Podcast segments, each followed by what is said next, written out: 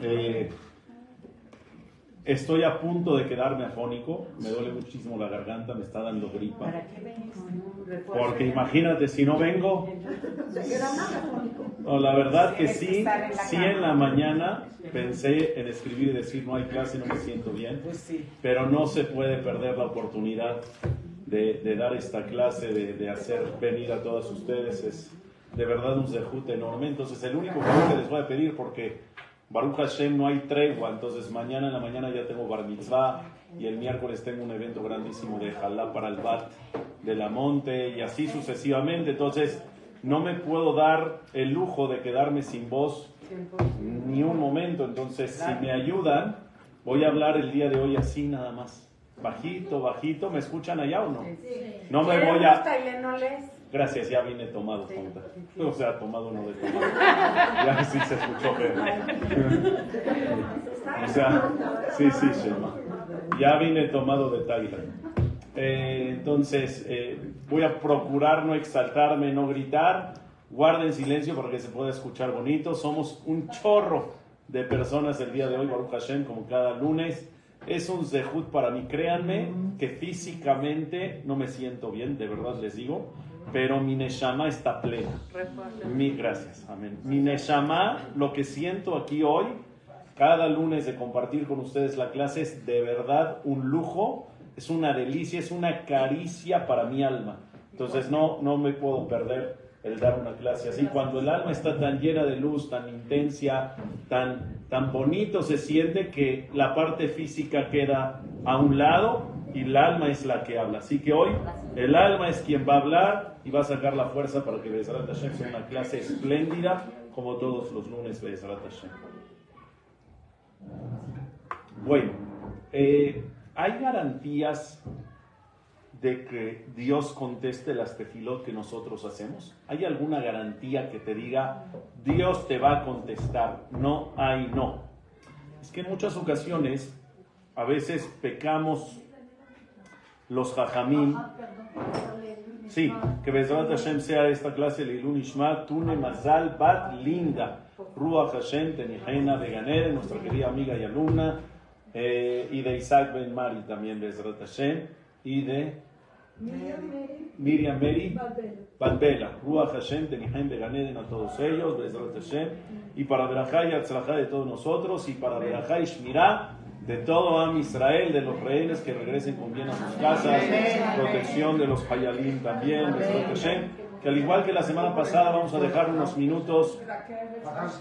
Perdón la interrupción. Sí. Vamos a tratar de canalizarlas a uno de los salones de nosotros social.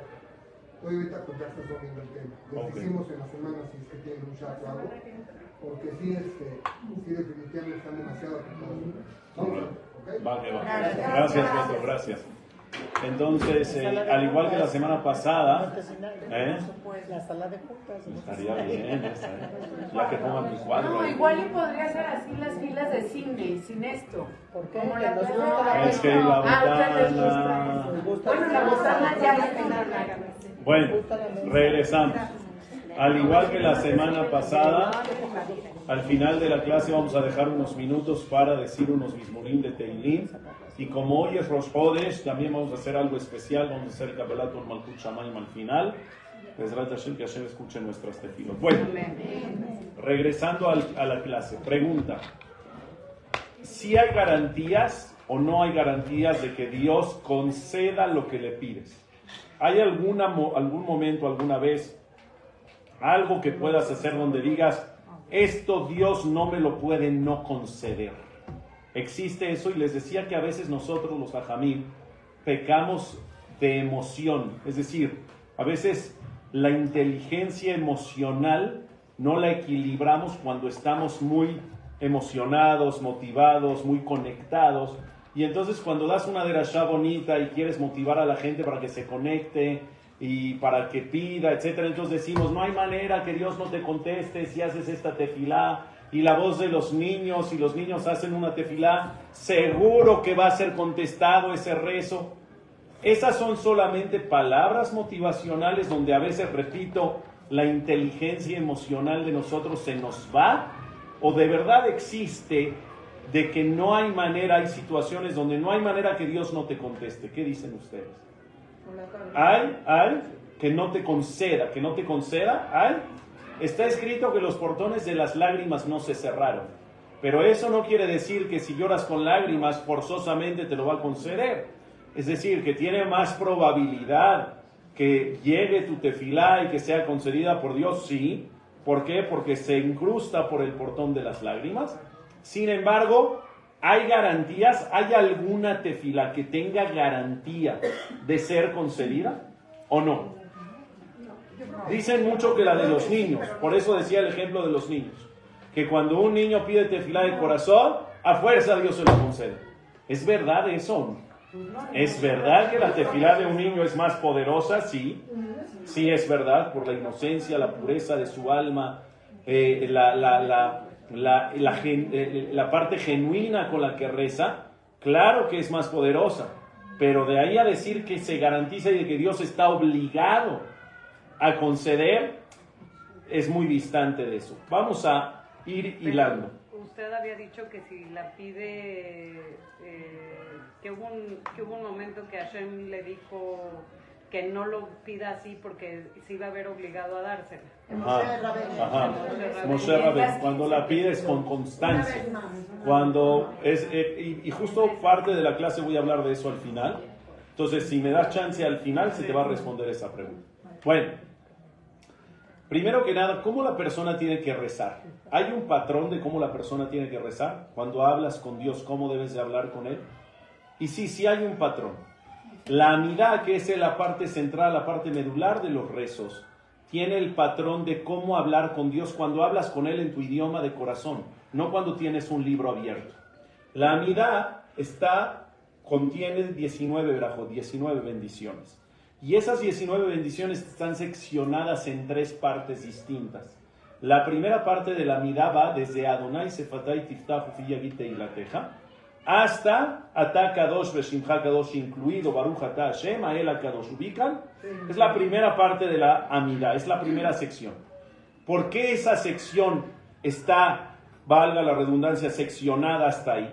Porque ahí no pides absolutamente nada. Desde Hashem Sefatay Tiftach hasta Ataka dos no pides absolutamente nada. ¿Qué es lo que haces? Alabas. Él, Elión, Gomel, Hasadim, Tobim, Agadol, Agibor, Anorá, ¿Qué es?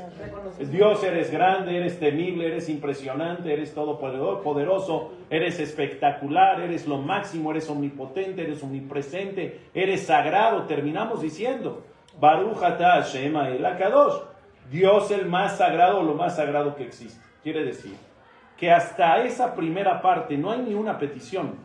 ¿Qué hay ahí? Nada más alabanzas a Dios. Entonces la primera parte se trata de alabar a Dios. La segunda parte de qué se trata? La segunda parte se trata de pedirle a Dios.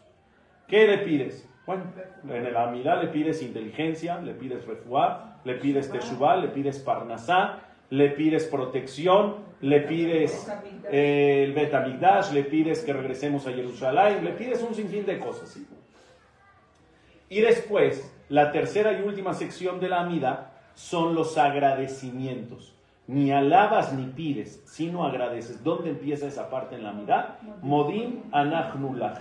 ¿Qué es Modim anachnulach? Literal traducción. Modim anachnulach, te agradecemos nosotros a ti, Dios, al niseja shebechol yom por los milagros de todos los días. Eret, baboker, betzaoray. Los milagros no nada más de todos los días, sino de todo el día, todos los días. O sea, mañana, tarde y noche tienes milagros, sí, respiras, ves, caminas. Esto es un milagro.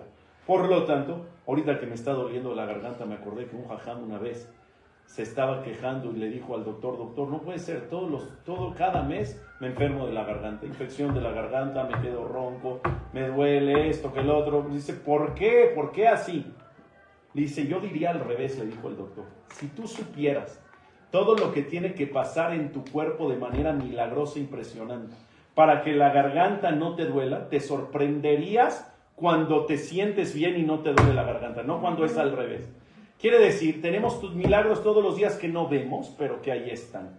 Y esos son los agradecimientos. Lo que les quiero decir es que cada vez que te pares a hablar con Dios, a pedirle algo de necesidad personal, no estoy hablando que estás en Shachrit No estoy hablando que estás en Minjao, que estás en Arbil. No tienes un libro en la mano. Simplemente es un momento de conexión con Dios. ¿Quieres pedirle algo a Dios? No se lo pidas directo. ¿Qué tienes que hacer? Primero le dices, Dios, yo sé que eres lo máximo, yo sé que tú todo lo puedes. ¿Ya lo alabaste? Ya. Yo sé que eres lo máximo, sé que tú todo lo puedes. Es la alabanza. Ya lo alabanza, ya lo alabaste. Después pídele, Hashem, te pido por favor que en esta cita que estoy a punto de entrar salga todo espectacularmente bien.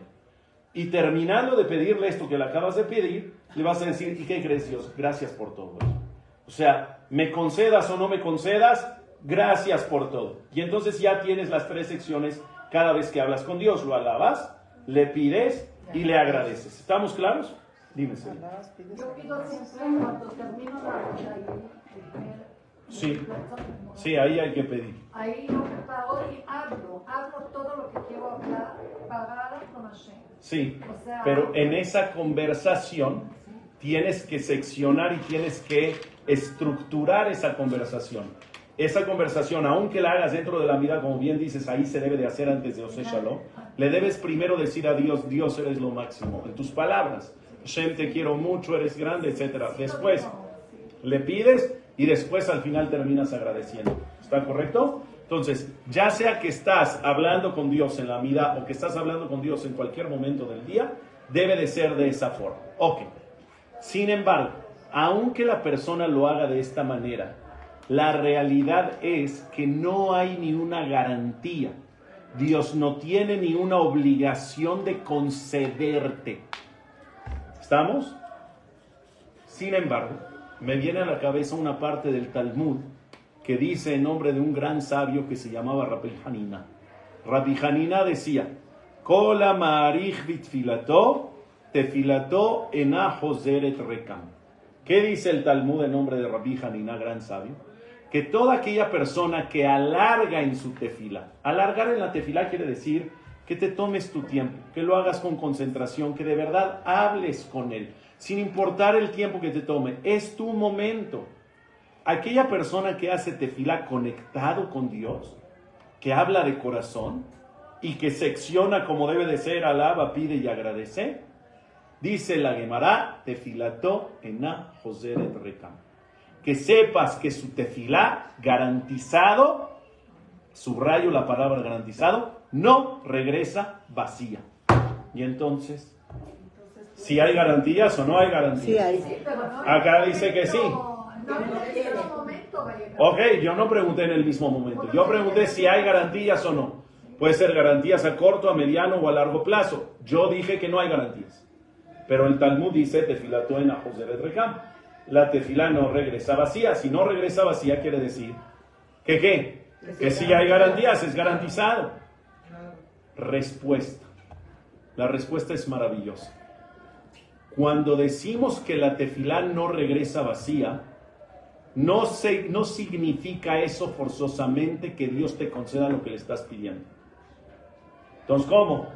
Si no me concede lo que le estoy pidiendo, entonces sí regresó vacía. Fue en vano mi tefilá. Y es que no. Y es que no. Porque escucha bien. La tefilá puede ser que Dios no te conceda lo que tú le estás pidiendo, es probable pero eso no significa que la, que, la tefila quedó en vano. Por lo tanto, Akadosh Barujú agarra esa tefila y te puede llegar a decir, no te la voy a conceder porque no es el plan que tengo, pero no va a regresar vacía. La voy a utilizar para otra cosa. Explico. Explico. No, pero, a veces, otra vez, una opción es, no es el momento y va a llegar a mediano o a largo plazo. Ahí ya te concedió, ya te concedió. Pero a veces también Dios contesta no ahorita y no después. No ahorita y no después. Vamos a ser más claros y prácticos en ejemplo. Estás pidiendo refugio Shelema para tal persona y esa persona se murió.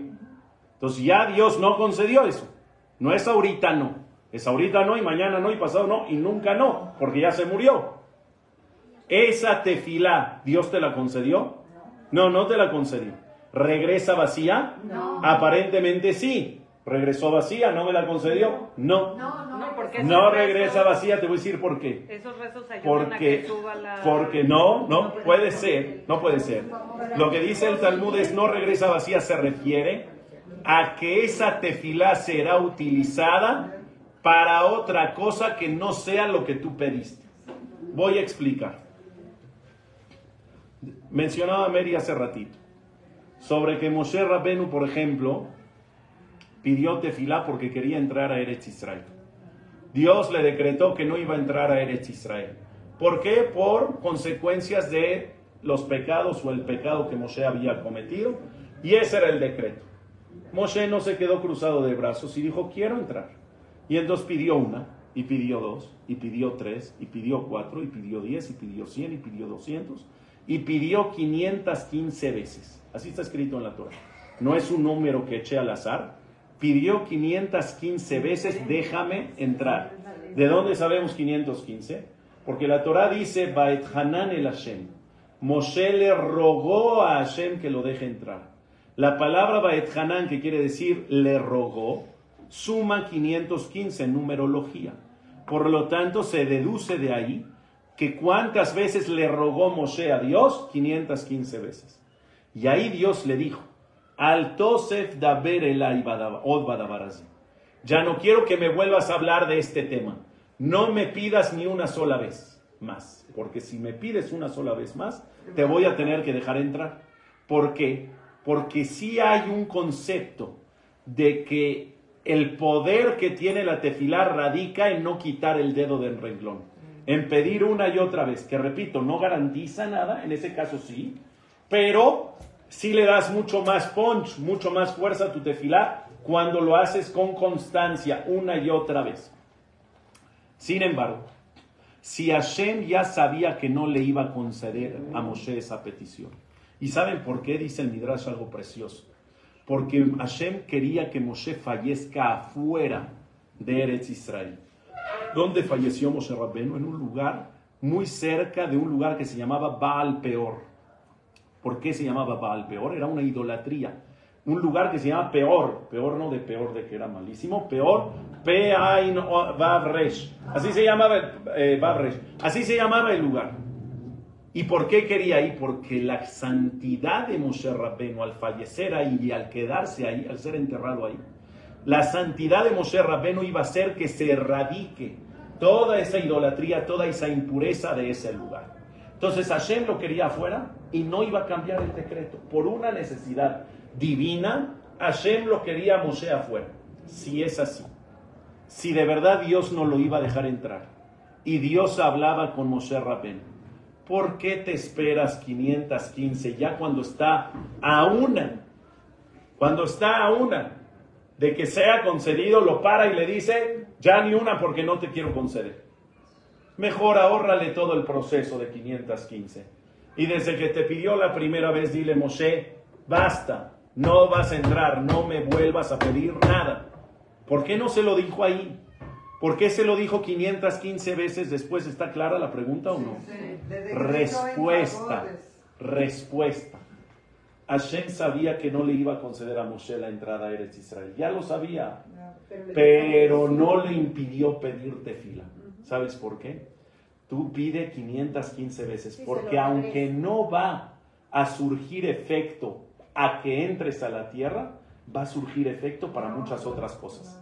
Estas 500 515 tefilot no te van a dejar entrar, es una verdad, pero no te impedí que las hagas. ¿Sabes por qué? Porque estas 515 tefilot no regresan vacías, me las quedo yo, las atesoro yo y ¿qué hago con ellas? Yo veo que te concedo otra cosa a cambio de esas tefilot. Quiere decir entonces que aunque Dios no te conceda lo que estás pidiendo, tu tefilá nunca es en vano. No existe mucho a veces este sentimiento en las personas. Es que pedí, pedí, pedí, pedí y no me contestó Dios. No estoy hablando cuando Arlet no me ha contestado, porque no te ha contestado, a lo mejor te va a contestar. Estoy hablando cuando ya no te contestó. Ya no te contestó Dios. ¿Para qué pedí tanto? Me maté diciendo Teilim. No sabes las sí cadenas pedimos, de no Teilim. pedimos. Entonces dices, pues sabes que la verdad la persona se desilusiona. Y dices, no sirvió de nada todo lo que hice. ¿Y qué crees? La respuesta es, nunca te puedes sentir así. Porque si es verdad que a veces la tefilot no surge en efecto para lo que tú quieres, pero seguro, garantizado, porque así dice el Talmud, surge en efecto para otra cosa. Y la prueba está en que por eso Hashem le permitió a Moshe Rabbeinu seguir haciendo tefilot, aunque sabía que no le iba a conceder eso. Tú reza, porque esas tefilot las voy a utilizar para otra cosa. Y normalmente, dice el Rabbeinu Yonah, es algo increíble esto. El Rabbeinu Yonah dice que normalmente para lo que usa Dios esas tefilot va alineado más o menos igual a algo que le pediste. Es decir, si tu petición era en torno a Parnasá, a lo mejor no te concedió eso específico, pero te lo va a conceder en otra cosa. ¿Pero en qué otra cosa? En otra cosa no que no tenga nada que ver con lo que le pediste. En otra cosa que tenga que ver con el mismo tema que le estabas pidiendo, que es Parnasá. Si le pediste salud, dice el Rabenu Yonah, te va a conceder a Shem no esto que le pediste, porque a lo mejor el decreto era no, pero la va a utilizar para darte otra cosa, pero otra cosa que tenga que ver con qué, con esta misma petición que tú estabas hablando con Dios, que es la salud en este caso. Por eso hay Jajamín que opina que gracias a quien es el Zehut tan grande de que eres Israel, habiten tantos Yehudim, que tengamos otra vez Eretz Israel con nosotros y que cada vez más Yehudim tengan el zehut de hacer aliyah Israel, de entrar a Eretz Israel, de habitar en Eretz Israel.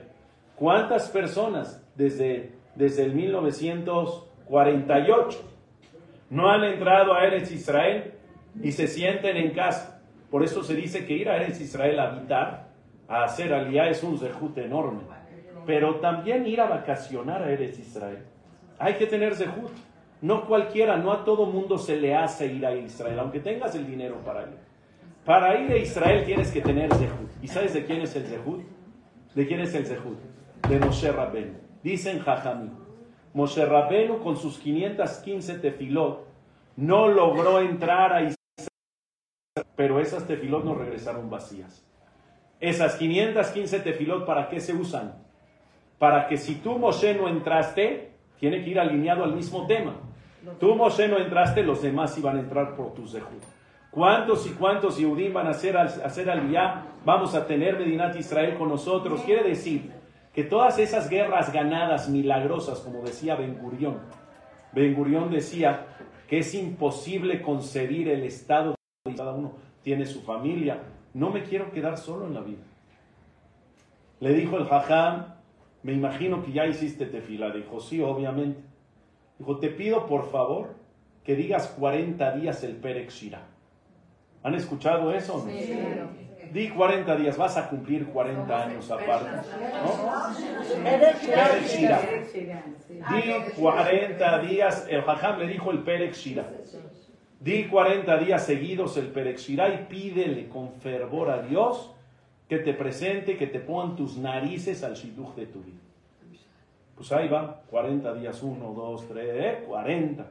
Pide tefilá y el Señor cree que por arte de magia le van a tocar la puerta acabando la tefilá. Ya llegué. ¿Y qué crees? No, se, no sucedió ni ese día, ni al otro día, ni al otro día, ni después de un mes. No sucedió. El Señor, la verdad, desilusionado, va con el jajam, le dije la verdad, le hice caso, me aventé 40 días. No es fácil la disciplina de 40 días perechirá todos los días así. Y no jaló. Dijo, a lo mejor no te concentraste bien. A lo mejor no lo dijiste con corazón. No seas malito. No seas malito. Llégale otros 40. Otros 40, otros 40. Escuchen esto que se van a volver locas. Otros 40 van otros 40. Y empezó ahí va, tefilá, durísimo, perexirá. Terminó los 40 días, le hizo una tefilá con corazón a Dios impresionante. Nadie tocó la puerta. Ni ese día, ni al otro, ni al otro, ni al otro, ni al otro, ni al otro. Él tiene que tocar la puerta. Es que no, hoy en el 2023 ya es al revés. ¿Qué 2023? A mí hace 20 años me tocaron la puerta. Híjole, Andrea se va a enojar de esta. De esas, esa parte. Perdón, perdón, perdón, Mejía. Bueno, fue mutuo el asunto. Fue mutuo. Eh, regresa con el Jajam y le dice, Jajam, ya me eché los segundos 40 días y tampoco jaló. Tampoco jaló. Le dice, ¿qué crees? La tercera es la vencida. Ya van 120. ¿Ya cuántos son 120? Ya se echó medio año de, de Pérez Shira. En serio, Jajam, en serio, por favor, échale una más, 40 días más, etc. 40 días más y literal, ¿eh? en la misma semana que terminan los últimos 40 días, o sea, los 120, en esa semana le cae un shidduch, alguien le habla milagrosamente que lo vio en no sé dónde, oye, se me ocurrió para ti, fulana de tal, que sí, que no, que esto, que el otro, le habló, le dio el teléfono, se conocieron, se enamoraron, se comprometieron. Pero ahí no acaba la historia, porque esa historia está bonita hasta ahí, pero vean lo espectacular en la ceremonia de compromiso, se para a hablar el papá de la novia. Y dice, yo quiero hacer un agradecimiento a Dios especial en este compromiso. Les voy a decir por qué. Porque hasta hace unos seis meses atrás yo tenía una angustia en mi corazón muy profunda. Tengo una hija de 42 años y no se casaba. Tengo otra hija de 40 y no se casaba. Tengo otra hija de 38 y no se casaba.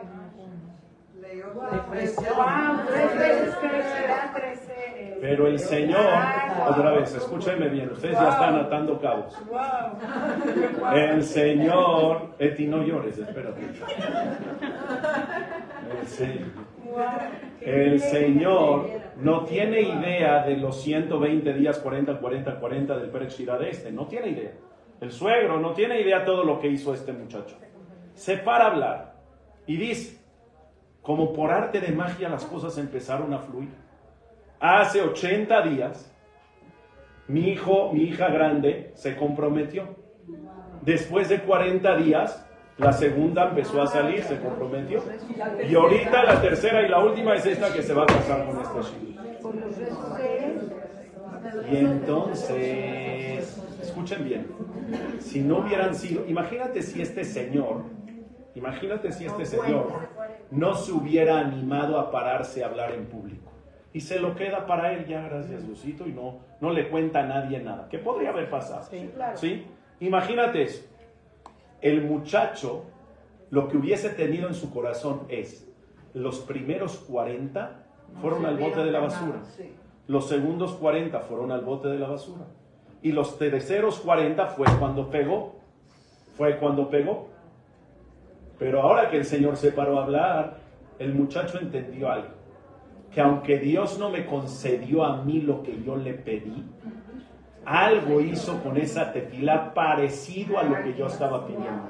Yo estaba pidiendo Shidduch, se lo mandó a otra persona. Los otros 40 estaba pidiendo otra vez Shidduch, se lo mandó a otra persona. No, o no iba a pensar que, que, no, que le iban a dar a su hija, o sea, en la niña chica hasta que se casaran las otras dos grandes. Entonces, sí, fue para él. Sí, sí, sí. Sí, movió en el cielo esa parte. Lo que yo les quiero decir con esta anécdota es, el mensaje es, no hay garantías para que Dios te conceda tu tefila. Eso es una realidad. No hay garantías. Solamente Dios sabe. Claro que puedes hacer cosas para subir y aumentar las probabilidades para que Dios te conceda y convencerlo. Sí, una de esas estrategias es, por ejemplo, rezar con constancia. Otra estrategia es pedir por alguien más primero, antes que tú. Si tú sabes que alguien más necesita lo mismo que tú, pide por esa persona primero y después por ti. Eso también agrega y aumenta la probabilidad de que Dios te conceda a ti. Pide cuando estás alegre, cuando estás contenta, pide de corazón, pide con confianza. Todas estas cosas aumentan la probabilidad que seas concedida, pero no te garantiza nada. No te garantiza nada. Lo que sí es una garantía es que tu tefilá no regresa vacía. ¿Cómo? puede ser que Hashem no te conceda lo que le estás pidiendo a ti. Pero esa tefilá, estate por segura que la va a utilizar para algo. ¿Y para qué algo? No sé exacto, pero sí algo que tenga que ver con lo mismo que estabas hablando tú con él. Queda de manifiesto a la prueba en la anécdota que estoy contando. Me encantó una vez que un colega mío, Jajam, se fue a Orlando, eh, a Magic Kingdom, a Island of Adventure, a Universal, con la familia. Y de repente están en Orlando, están en Magic Kingdom, que ya sabes que es enorme la feria, y se le olvidaron las sudaderas en el coche. Ya ves que todo el día calor, pero si vas en invierno, en las noches es un frío que cala. Y entonces ya empezó a caer el sol, empezó a meterse el sol y empezó a hacer frío. No la bajaron la maletita, la carriola, esto. No, ¿dónde están las sudaderas? Las dejamos en el coche. Ah, qué chistositos niños. Entonces, ¿qué? Pero el papá dijo, ni más, cuestan 70 dólares cada una, ni más. Y entonces, ¿qué hizo el papá? Ah, sí, pues ustedes quédense aquí, yo camino media hora hasta el coche, voy por las sudaderas y llegamos a ver el Fantasmic precioso, todos. El Fantasmic es el show de la noche. Porque se quedaron viendo con qué es el Fantasmic. Total, llega y él había rentado en, eh, ¿cómo se llama esto? En eh, budget, había rentado un camión, una Suburban, una GMC de esas enormes, tiene familia grande, etc. Ya más o menos, ¿eh? llega la B, saca el controlcito. No abre. No abre. No es ella. Saca el control. No, ¿Cómo no es? Ahí está la, la camioneta, el color, la camioneta, ahí está. No abre, no abre, no abre, no abre, no abre, no abre, no abre. Le pica un botón, le pica el otro botón, le pica el otro botón. El de la cajuela, el de la puerta de atrás, el de le... No abre nada. Ya va a empezar el Fantasmic. Ya va a empezar el Fantasmic, se empieza a poner nervioso, los niños se están congelando. Ya va a tener que no, dice Uli, seguro se le acabó la pila al control. Nada más me dieron un control. A ver, ahora habla la agencia que te traigan un control. Es, de verdad, es un estrés. De repente se empieza a desesperar y dice, ya ni modo, voy de regreso a la feria. Se da la media vuelta para regresar y ve una camioneta igualita con todas las puertas abiertas. Exactamente. La cajuela arriba, las puertas abiertas, las luces prendidas, todo. Pero vean la reflexión tan bonita porque ustedes podrían tomar esta anécdota como algo simpático y ya está, hasta ahí. No, pero la verdad, lo que llega, pero, pero dice el Talmud, dice el Talmud, es de Ujajam, ¿sabes quién es la persona sabia? Alomed Mikol Adam, o Alomed, digo yo, decía el Hazonish Mikol Dabar, la persona sabia es el que tiene la capacidad de aprender de todo y de todos, no nada más de las personas, puedes aprender de cada cosa que te pasa en la vida cualquier experiencia, cualquier momento, cualquier vivencia, algún mensaje tiene para dejarte. Muchas veces la vida misma es quien te alecciona. Tu maestro de vida, ¿quién es? La vida misma. Hay que tener la sensibilidad. ¿Para qué? Para saber qué lección te puede dejar cada momento. Y a lo mejor muchos podríamos pasar esta anécdota como algo simpático, simple, y nos vamos. Pero este jajam empezó a analizar y dijo, ¿qué me puede dejar esta anécdota? Yo digo, ve las placas bien primero. No. ¿Sabes qué te puede dejar esta anécdota? Dijo él, muchas veces nosotros picamos y picamos y picamos y picamos el botón, es decir, pedimos, insistimos, insistimos, insistimos y nada más no se abren las puertas. Y nada más no se abren las puertas. Y nada más no se abren, le pides y le pides y le pides y no reacciona Dios, no te abre las puertas de lo que quieres pero te das la vuelta y te vas a dar cuenta que te abrió las puertas que necesitabas, no las que querías.